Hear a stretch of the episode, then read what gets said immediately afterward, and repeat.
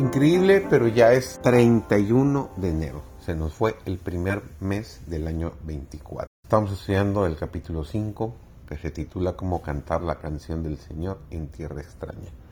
servidor David González, nuestro título de hoy es ¿Ha fallado para siempre su promesa? El ánimo del salmista David pasó por muchos cambios. A veces cuando se percataba de la voluntad y de los caminos de Dios, sentía gran euforia.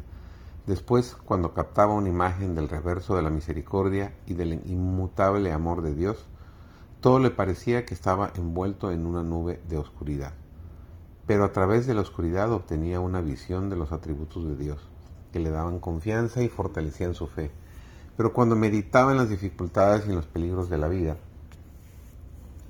le parecían tan difíciles de sobrellevar que se sentía abandonado de Dios debido a sus pecados.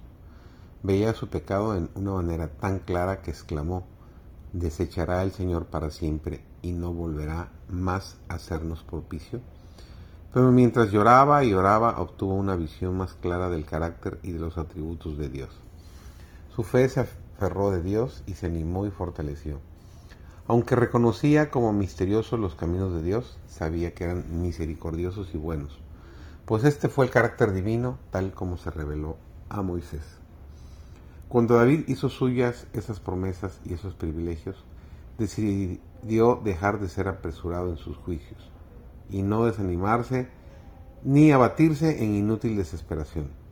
Su alma se reanimó cuando contempló el carácter de Dios, tal como se manifiesta en sus enseñanzas, su paciencia, excelsa grandeza y misericordia, y vio que a las obras y maravillas de Dios no se debe dar una aplicación restringida. Dios derrama sus bendiciones a lo largo de todo nuestro camino, para alegrar nuestro viaje e inducir a nuestros corazones a amarlo y alabarlo. Y Él desea que extraigamos agua de la fuente de la salvación para refrescar nuestros corazones. Podemos cantar los cánticos de Sión, podemos regocijar nuestros corazones y podemos alegrar los corazones de otros la esperanza debe fortalecerse y la oscuridad debe tornarse en luz. Dios no nos ha dejado en un mundo tenebroso, como peregrinos y extranjeros que buscan un país mejor, el país celestial. Sin darnos preciosas promesas para aliviar toda carga, los bordes de nuestro sendero están sembrados con hermosas flores de promesa. Florecen a todo nuestro alrededor, esparciendo por el ambiente rica fragancia. ¿Cuántas bendiciones perdemos? Porque pasamos por alto las bendiciones que recibimos diariamente, mientras nos lamentamos por aquello que no tenemos.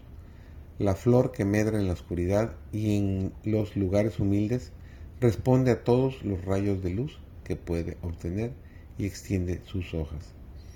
El pájaro enjaulado canta en su prisión en el cuarto sin sol, como si estuviera en una morada asoleada.